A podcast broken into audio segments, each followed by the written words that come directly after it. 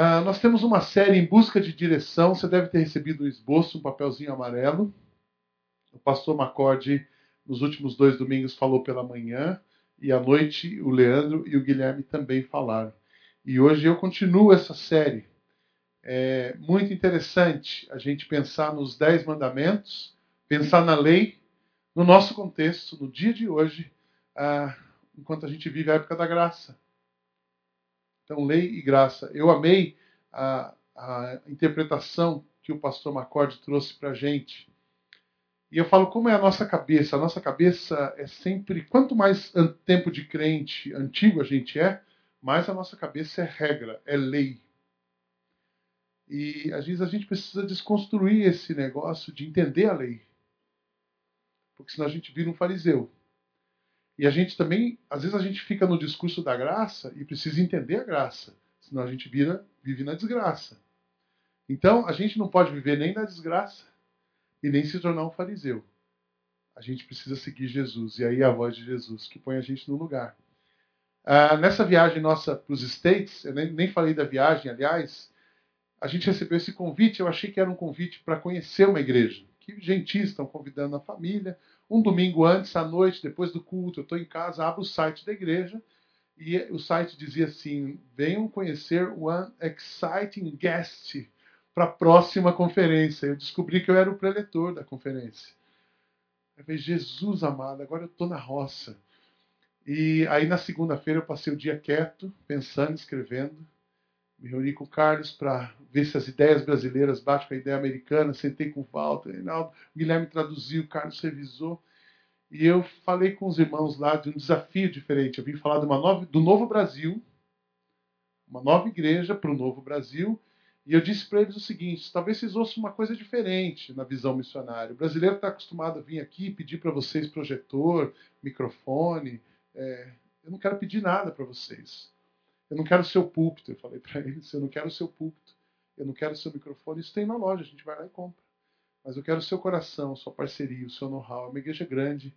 E os irmãos, e Deus usou isso e trabalhou e abriu várias portas. Eu falei com vários grupos uh, durante aqueles dias. Nós tivemos três dias que eles deram de folga para nós. Dos dez dias, dois foram viagem, três eles deram de folga. Então a gente saiu. Você olha assim, o pastor foi na conferência e está moreninho. É, estou moreninho mesmo. Eu andei, fui no parque. Eles deram para gente, então não fica pensando mal de mim, não. Uh, e aí o restante a gente estava na igreja trabalhando. Falamos uh, oito vezes no, nos grupos, casais, terceira idade. Foi uma experiência maravilhosa. Muita gente quer vir de lá para cá. Então a gente deve ter alguns encontros. O primeiro grupo que vem é uma pessoa da pré-escola que vai treinar os nossos voluntários de crianças. A gente quer fazer um treinamento em novembro depois pastor titular, acampamento de mulheres, e também nós vamos mandar grupos daqui para lá. Precisamos mandar gente de mídia nossa para ser treinada lá. Eles têm, estão abertos para receber os nossos líderes jovens, adolescentes e jovens, para investir. Eles têm um programa English as a Second Language, então você pode passar um mês lá estudando a Bíblia em inglês. E eu quero pegar esses líderes novos e mandar essa turma para lá. Eles estão dispostos a receber esses grupos. Enfim, uma parceria vai, vem gente de lá para cá, vai gente daqui para lá. Eu amo os americanos, né? não tenho nenhum problema, e é uma benção, a gente tem sido abençoado por esses irmãos. Então, é, é só para lembrar disso. Mas na viagem, num dos grupos que eu falei, é, eu tinha meia hora para falar com aquele grupo, e foi muito interessante, porque aquela uma senhora do grupo, ela disse, olha, o nosso grupo está comprometido aqui na igreja com o trabalho com especiais. Ela tem um filho autista e nós precisamos trabalhar com especiais. E a gente trabalha com os especiais. Eles tinham um trabalho bem bacana mesmo, não só com, com os autistas, mas com outras uh, crianças. E essa é a nossa paixão. Como que a gente pode trabalhar com vocês? Eu disse, yes.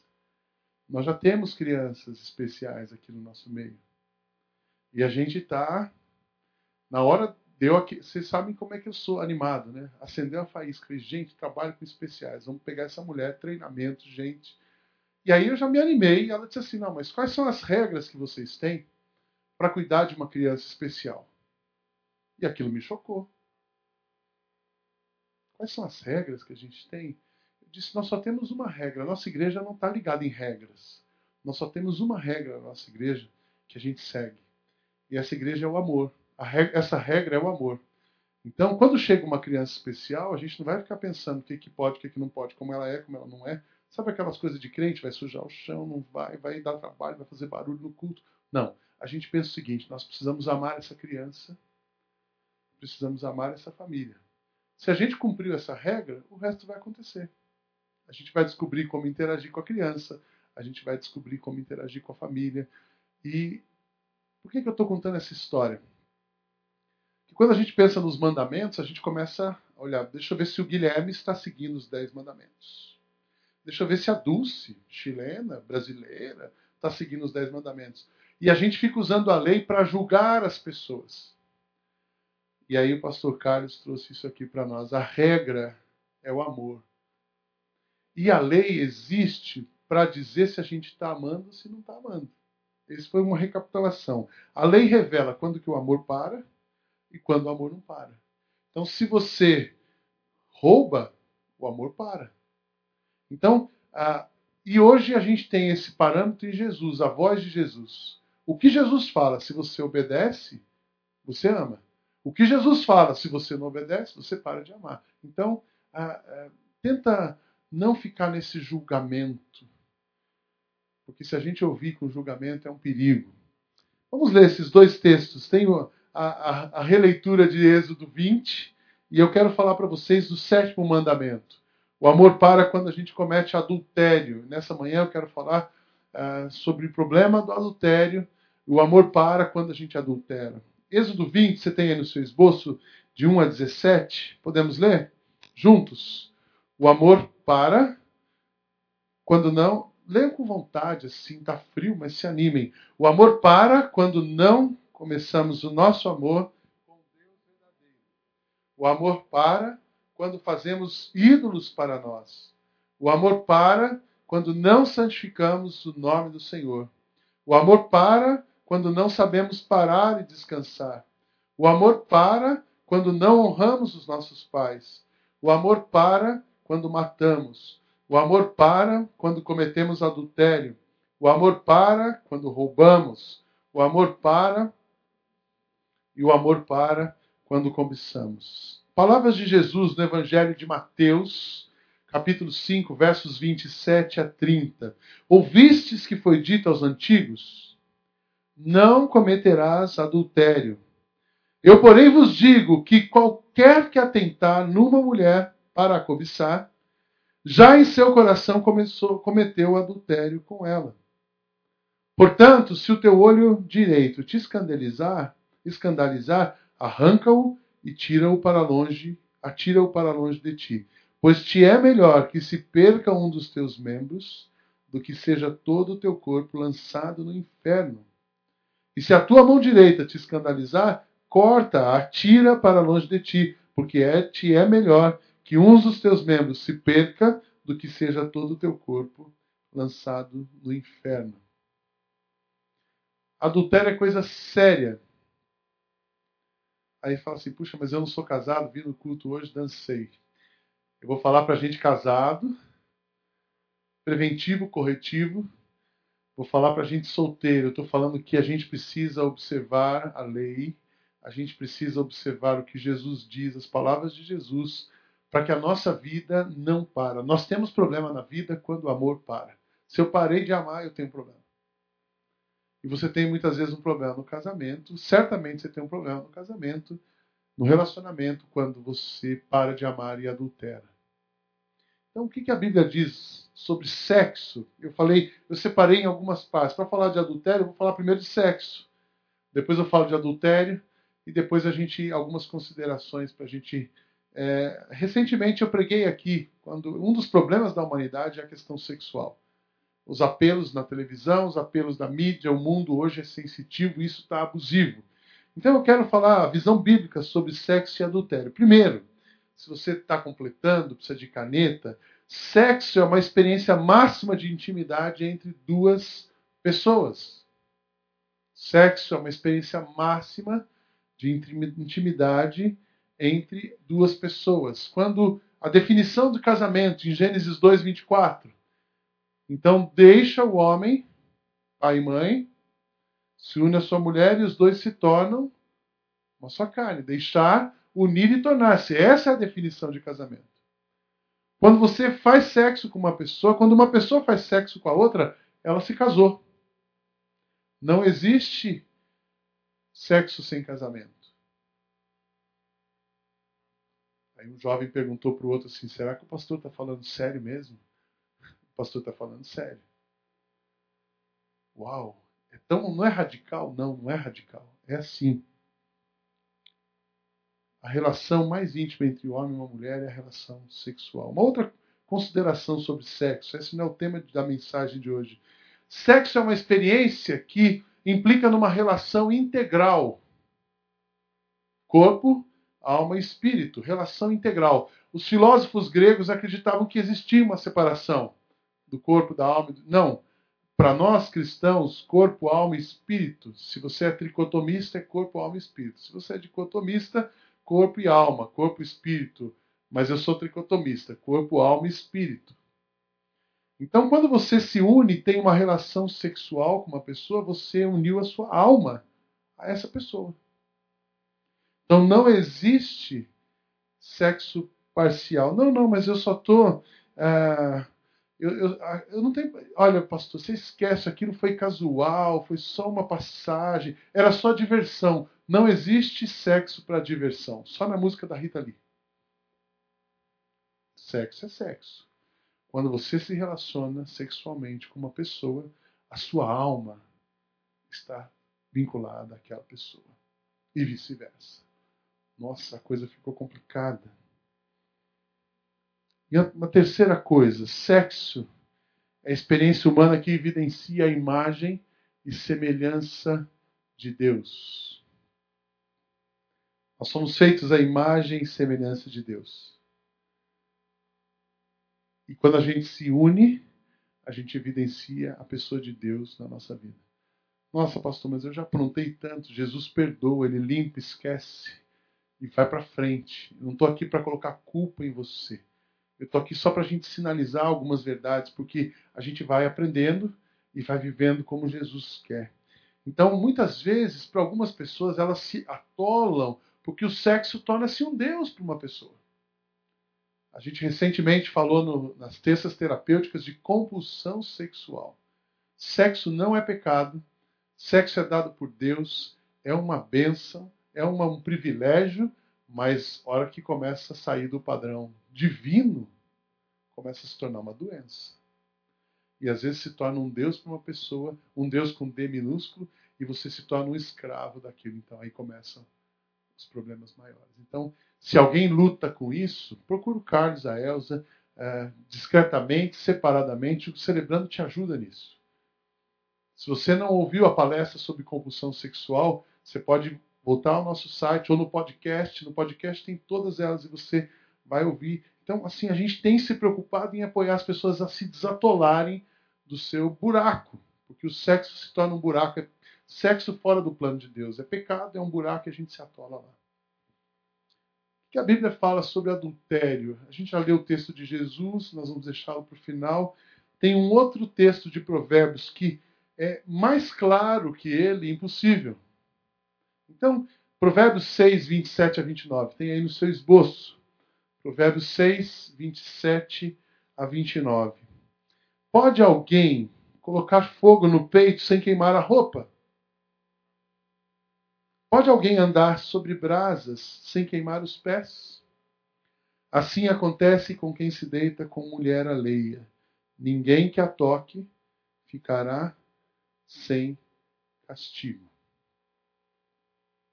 Cinco coisas sobre o adultério Poderia falar mais, mas cinco coisas sobre adultério. A primeira, que está invertida aí na ordem, todo adultério traz uma consequência para a sua realidade. É impossível você mexer com sexo, adultério e não se queimar. É impossível você ter uma relação sexual extraconjugal e não ter consequências para a sua vida com isso.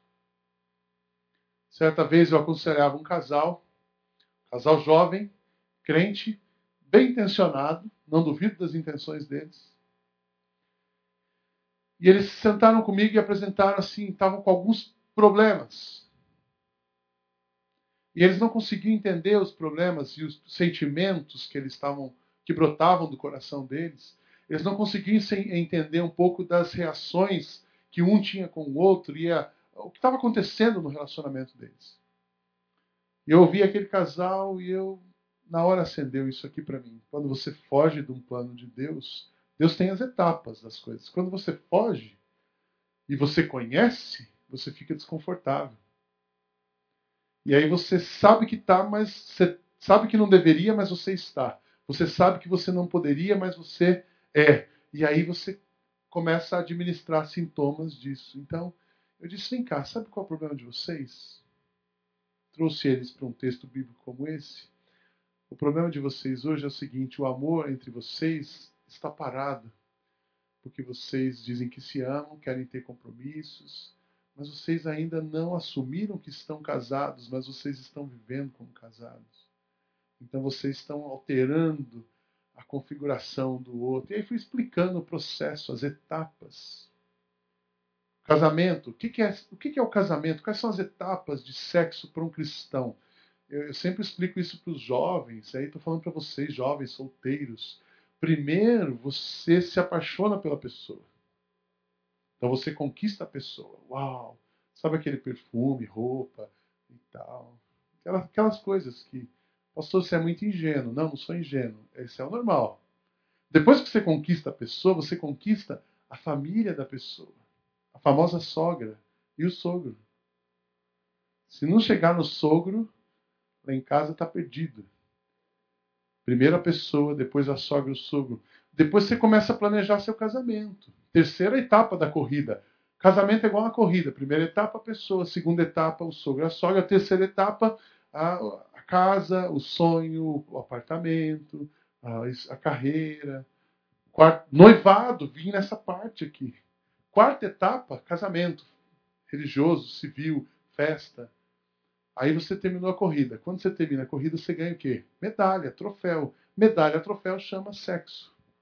Cama. Vai desfrutar. Vai em paz. Vai que é sua, Tafarel. Se você, ninguém ganha medalha antes de correr a corrida. Você ganhou a medalha antes da corrida, você vai ter problema. Então, adultério traz consequência para a sua realidade. Volta para o ponto 1. Um. Quando você deseja outra pessoa, você já adulterou. Quando você deseja outra pessoa, você Jesus uma vez disseram, eu vi um questionamento, ah, Jesus ah, veio para descumprir. Bom, está na Bíblia, mas Jesus veio para descumprir a lei e ele. Não, Jesus não veio para descumprir a lei. Ele veio para interiorizar a lei, para mostrar para você que a lei, o amor para muito antes de você chegar no ato. Eu costumo dizer que Jesus levantou a barra. Pessoal, vocês estão achando que adultério é só deitar com a pessoa? Não. Adultério é quando você olhar para uma mulher e desejar essa mulher, você já pecou. Você já adulterou. Ó, oh, mas ficou mais difícil. Ficou mais difícil, mas pode ser mais fácil, porque Jesus está conosco. Se a gente ouve a voz de Jesus, fica mais fácil. Então, percebe que a barra é alta? Ser crente não é um negócio fácil, não. Seguir a Jesus não é fácil. Por isso que negue-se a si mesmo, tome sua cruz e siga-me. É fácil você cantar numa igreja. É fácil você ser membro de uma igreja. É fácil você ser líder numa igreja. Mas é difícil seguir Jesus. Seguir Jesus. Se você só se torna fácil por Ele mesmo em nós. Então, quando você deseja uma pessoa, você já adulterou. Uma vez eu preguei sobre isso e veio um irmão, acabou o culto, ele falou assim, pastor, mas deixa, deixa eu me tira uma dúvida aqui. Sabe quando passa aquela mulher bonita e a gente olha? Só olhar e acompanhar é pecado? Aí eu disse para ele o seguinte, cara, se você olhar e não desejar, você está com algum problema. Então, um macho homem, ele olha e ele deseja. Pode ser o começo. Acendeu a faísca aí. Pronto, adulterou. E as mulheres? aquele corpo tanquinho dos homens. Ah, não tem problema. Tem problema sim, porque se você olhar e não imaginar. Então, cuidado. Não existe adultério virtual. Porque o que ganha sua atenção ganha o seu coração. Já aprendemos isso. Não, mas eu só estou no plano virtual. Nunca aconteceu nada, pastor. Eu só vou na internet. Sabe por que é adultério? Porque ganhou a sua atenção, porque ganhou o seu tempo, porque ganhou o tempo que você devia dedicar para sua esposa ou para o seu marido. E é interessante que o adultério no passado não se falava assim adultério feminino, era masculino. Hoje é meio a meio, pau a pau. As mulheres estão tão perigosas quanto os homens e vice-versa. Terceiro, o adultério, ele é apenas um sintoma, é um sintoma da sua insatisfação. O diabo se alimenta, a gente já aprendeu isso aqui, o diabo se alimenta da nossa insatisfação. Quem está feliz, quando você está feliz, quando você está satisfeito, o diabo não tem espaço na sua vida. Quando você começa a ficar insatisfeito, o diabo se aproxima de você e ele se alimenta da nossa insatisfação. Então você olhou a sua mulher, puxa, ela já não tem mais a mesma vitalidade de 20 anos. Aí você olha aqueles caras de 40 e pouco, famoso 40 que troca duas, uma de 40 por duas de 20, né? Agora é o contrário, é a mulher de 40 que troca o cara por dois de 20. Se você está satisfeito com seu marido, você não vai procurar outro. Se você está satisfeito com a sua mulher, você não vai procurar outro. Então começa aí a insatisfação. Por isso é tão importante a gente estar satisfeito em Jesus, se alimentar de Jesus, a vida está plena, você não tem espaço para outra coisa. Tem gente que vive na escassez, a gente já ensinou aqui virar a chave da escassez para a chave da, da, da alegria, a chave da satisfação. Porque se você está satisfeito, o diabo não tem espaço na sua vida. Amém?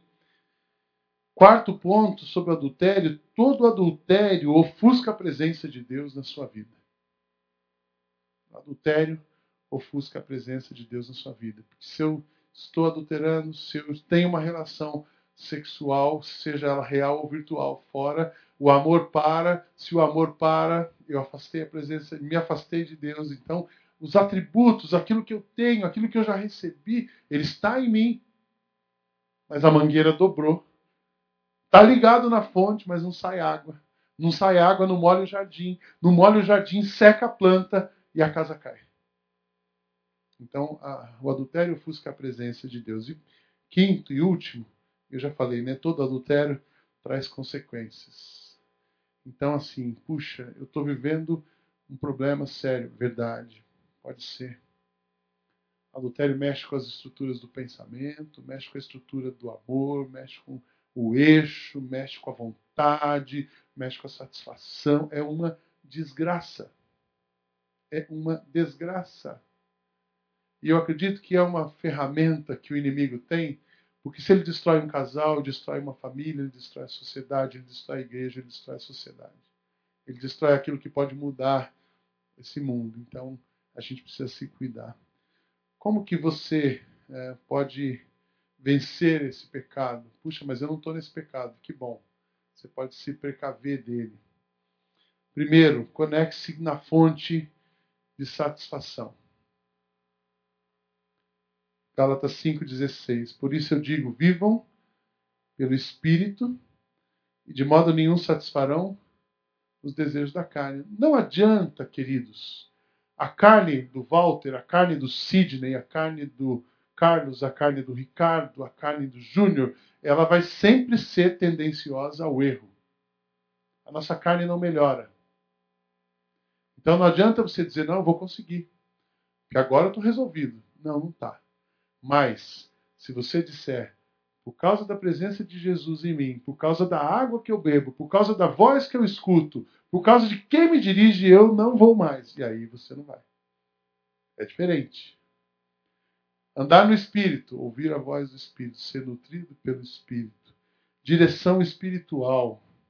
O que, que dirige a sua vida? Se a, se a carne dirigir a vida, vai ser um caos. Se Jesus dirigir a vida, vai ser uma bênção. Sem direção espiritual não é possível ser feliz. Você pode estar feliz, mas não será feliz. Com a sua vida dirigida pelo Espírito, todos nós temos momentos de tribulação. Não tem ninguém que não passa por tribulação. Nós vamos ter as tribulações, os momentos mais difíceis, mas a gente tem a alegria, tem a satisfação e a balança, mas não cai. Porque a nossa casa está firmada na rocha. Amém? Direção espiritual. Conecte-se com a fonte de satisfação. Talvez você precisa mudar hoje o olhar para sua esposa. Talvez você precisa mudar o olhar para o seu esposo. Talvez você precisa começar a agradecer mais a mulher que Deus te deu. Talvez você precise agradecer mais o homem que Deus te deu e passar a valorizar. E aí, e falo sempre quando eu faço casamento que casamento é uma planta. E planta você precisa regar. Você precisa botar água. Você não põe água, a planta seca. Casamento é uma planta que precisa ser cuidado. E se a gente não cuida do casamento, ele vai murchando. Se a gente não se liga, vai perdendo o brilho. Então precisa alimentar o casamento. Conecte-se na fonte. Segunda coisa. Escolha amar o tempo todo. Oportunidades não faltam para todo mundo o tempo todo. Se você acompanha algumas novelas, você já reparou que nas últimas novelas não existe uma família funcional? Eu não vejo novela, pastor. Deus te abençoe, mas não veja mesmo. Eu também não vejo, não. Eu vejo um capítulo a cada 15 dias. E olhe lá. Mas eu vejo assim, se perguntar o que passou, não sei. A única coisa que eu registro é isso, não tem ninguém correto. Não tem ninguém que faz uma família ser normal. E tudo que está errado está sendo promovido ali. Então, oportunidade agora é uma escolha. Você amar ou não amar, isso é uma escolha. Amor é uma decisão, não é um sentimento. Amém? Então você tem que escolher. Eu escolho amar a minha esposa. Por isso, a Gisele passou perto de mim, a Gisele Bündchen, passou perto de mim e eu nem tchum. Não olha mesmo, porque se olhar, se olhar e não se interessar, você pode ser do outro lado. Não posso falar, senão vou preso. Entendeu? Se passar aquele top, eu não sei nome de modelo masculino top, top, assim, passou aquele cara, ele não tem tanquinho, ele tem ele tem uma é um tobogã. E aí você olha o cara, não olha, porque vai dar problema. Depois você vai esperar o seu marido aquele tanque, o cara já foi. E aí aí insatisfeito e a casa cai. E você para de amar. Ah, mas está tão difícil amar. O amor é sofredor, é benigno, o amor não é invejoso, o amor não trata com leviandade, não se ensoberbece, não se porta com indecência, não busca os seus interesses, não se irrita, não suspeita o mal, não folga com a injustiça, mas folga com a verdade. Tudo sofre, tudo crê, tudo espera e tudo suporta. A renúncia da carne é algo para ser feito todos os dias. Tem uma história, conta a ilustração, que um homem estava fazendo um trabalho voluntário em um, um lugar. Chegou determinado horário, ele disse: Eu preciso ir embora. Eu preciso encontrar com a minha esposa. Aí aquele pessoal, o grupo que ele servia, é, estranhou-se. Você vai se encontrar com a sua esposa? Como assim? A sua esposa não está com Alzheimer há cinco anos, internada numa clínica? e não reconhece mais ninguém que está lá? Você vai lá encontrar sua esposa, mudou alguma coisa? Pode atender, irmão. Aí ele disse o seguinte: eu vou lá me encontrar com ela, porque ela não sabe quem eu sou, mas eu sei quem é ela. Ah, eu estou adulterando porque a minha mulher, porque o meu marido, Amor é, é para a vida toda. Amém? Casamento é para a vida toda. É fácil amar no dia fácil. É fácil amar no dia bom. É fácil amar quando você, o seu marido, traz o cartão de crédito Prime ilimitado para você. Difícil é você amar ele quando ele perde o emprego E aquilo que era o seu salário para comprar batom virou o salário da casa agora. Amar em todo tempo. Nada justifica um adultério. Explica, mas não justifica. A única coisa que justifica é a seguinte: parou de amar. Parou de amar, adulterou. Se parou de amar, adulterou, Jesus não está nesse negócio. Parou de ouvir a voz de Jesus, presença de Deus não está, você está num buraco. A cruz está de um lado e você está do outro. É isso que acontece. Terceiro, Jesus é fantástico, né? Ele é muito prático. Ele não dá, não dá uma fora e não deixa a gente sem resposta. Livre-se de tudo que pode impedir você de amar. Palavras de Jesus: se o teu olho direito te escandalizar, arranca-o, atira-o para longe de ti, pois te é melhor que se perca um dos teus membros, que seja todo o teu corpo lançado no inferno. Eu lembro, vocês quantos assistiram aquele filme Prova de Fogo? Tem uma hora que o cara pega um, alguma coisa e pega o computador dele e pá, quebra o computador. Ali era o braço dele, ali era o olho dele. Ele ainda não tinha chegado às vias de fato, mas já tinha adulterado. Então ele quebra o computador. Quebra o seu computador hoje, irmão. 55% dos homens estão envolvidos com pornografia na internet. Quebra o seu computador hoje. Põe antivírus. Manda o seu irmão olhar. Põe ele na sala que todo mundo pode ver. Quando as nossas filhas eram adolescentes, a gente fez isso. É, o computador, a casa tinha um computador que era para todo mundo. Esse computador ficava na sala. Então, o sofá na frente, a televisão aqui e o computador aqui numa estante embutida. Tem que olhar. Você acha que seu filho adolescente ficar sozinho num quarto trancado com o computador, esse moleque vai pirar. E quando a gente é adulto, isso eu aprendi com o nosso amigo, seu amigo Guy Melton, né? Quando a gente é adulto e a gente tem uma pressão, sabe o que acontece com a gente? A gente volta nos pecados da juventude. Então, às vezes, você vê um cara maduro, 50 anos, cristão, andando com Jesus há 35, e o cara se comporta como um adolescente de 15 anos. E ele volta a olhar para todas as meninas esse cara está sob pressão e ele voltou no pecado da juventude dele. Pode ser, pode crer que quando ele era um menino de 15 anos, ele olhava para todas as meninas. Então a gente precisa cuidar dos adolescentes, aqueles que estão lá na CM. Cuidado que seu filho olha no computador, cuidado do seu computador. O que ganha a sua atenção ganha no seu coração. E se aquilo te atrapalha, corta. Talvez você tenha que mudar a rota que você faz de carro que passar em determinados lugares estimula você a determinados pensamentos que certamente vão desencadear. A gente ouviu recentemente, no celebrando, o testemunho do George Dow, como ele venceu as compulsões dele, ele no trabalho, um executivo, e de repente ele tinha que mudar a rota do trabalho. Muda a rota do trabalho. Existem pessoas que não podem trabalhar com você. Eu até hoje só tive uma vez na igreja. Eu sou, estou no ministério há 17 anos, desde 96. Faz a conta é isso? 17? Eu não sei mais. 17. Então esse ano vai fazer 18, 30 de novembro. Então é 17. Perco a conta. É isso mesmo. Só, teve, só tive um problema até hoje com mulher e igreja. Eu estava precisando de uma secretária e aí a gente na igreja priorizou as irmãs da igreja. Quem está precisando tinha que ter uma, um perfil, competência e tal. E uma pessoa se candidatou. E ela marcou um horário que eu tinha uma uma das entrevistas era comigo. Tinha o pessoal de, que cuidava disso, mas se ia trabalhar comigo eu precisava ter uma entrevista. E essa moça chegou, ela era bonita, as pernas bonitas, e ela chegou com uma micro saia, maquiada, perfumada, vestida para matar.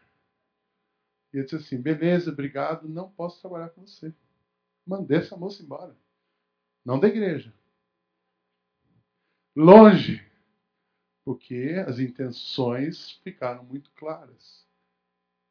Você já pensou todo dia? Não tô... E a minha secretária é bem arrumadinha. A Nelise ela é Viu, Nelise? Cadê ela? Não sei onde ela está. A Nelise é bem arrumada, não estou falando dela, não. Mas eu disse: eu não posso ter uma moça dessa, com essa micro saia, aqui na porta do meu escritório todo dia. Porque senão vai ter problema. Minha mulher é linda, todo mundo pensa que eu sou pai dela. Né? Vocês viram no Facebook? Cadê quem é o pai? Quem é as, as quatro filhas e tal? E eu tô velho mesmo, careca, barrigudo, não tem problema. Mas não pode dar espaço. Talvez você não possa ter a secretária que você tenha. Muda ela de área. Manda ela embora para outro setor, longe de você. Arranca o olho, arranca o braço, tira, porque é melhor você perder a secretária do que você perder sua família. É melhor você ter um filtro no seu programa do que você perder seu casamento. Livre-se de tudo que pode impedir você de amar. Amém? Então, três conselhos. Primeiro é a fonte para você vencer o adultério. É simples o raciocínio. Puxa, se o adultério, o amor para. Se o amor para, eu não evidencio a presença de Jesus na minha vida. E aí eu se eu não estou com Jesus, eu estou do outro lado. E aí a coisa começa a ter problema e a minha vida vai para o buraco. O reverso é satisfação, o amor flui, eu me livro de tudo que me atrapalha, eu estou obedecendo Jesus e a minha vida vai. A minha vida vai. O casamento vai, família vai, os frutos aparecem. É tão interessante você percebe como os frutos na sua família, as bênçãos na sua família, elas não dependem da escola que você estuda, não depende do carro que você anda, não depende do país que você visita, não depende da quantidade de dinheiro que você tem no banco. Se dependesse, estava na roça. Mas depende do quanto você ama sua esposa, sua família, quanto você ama Jesus.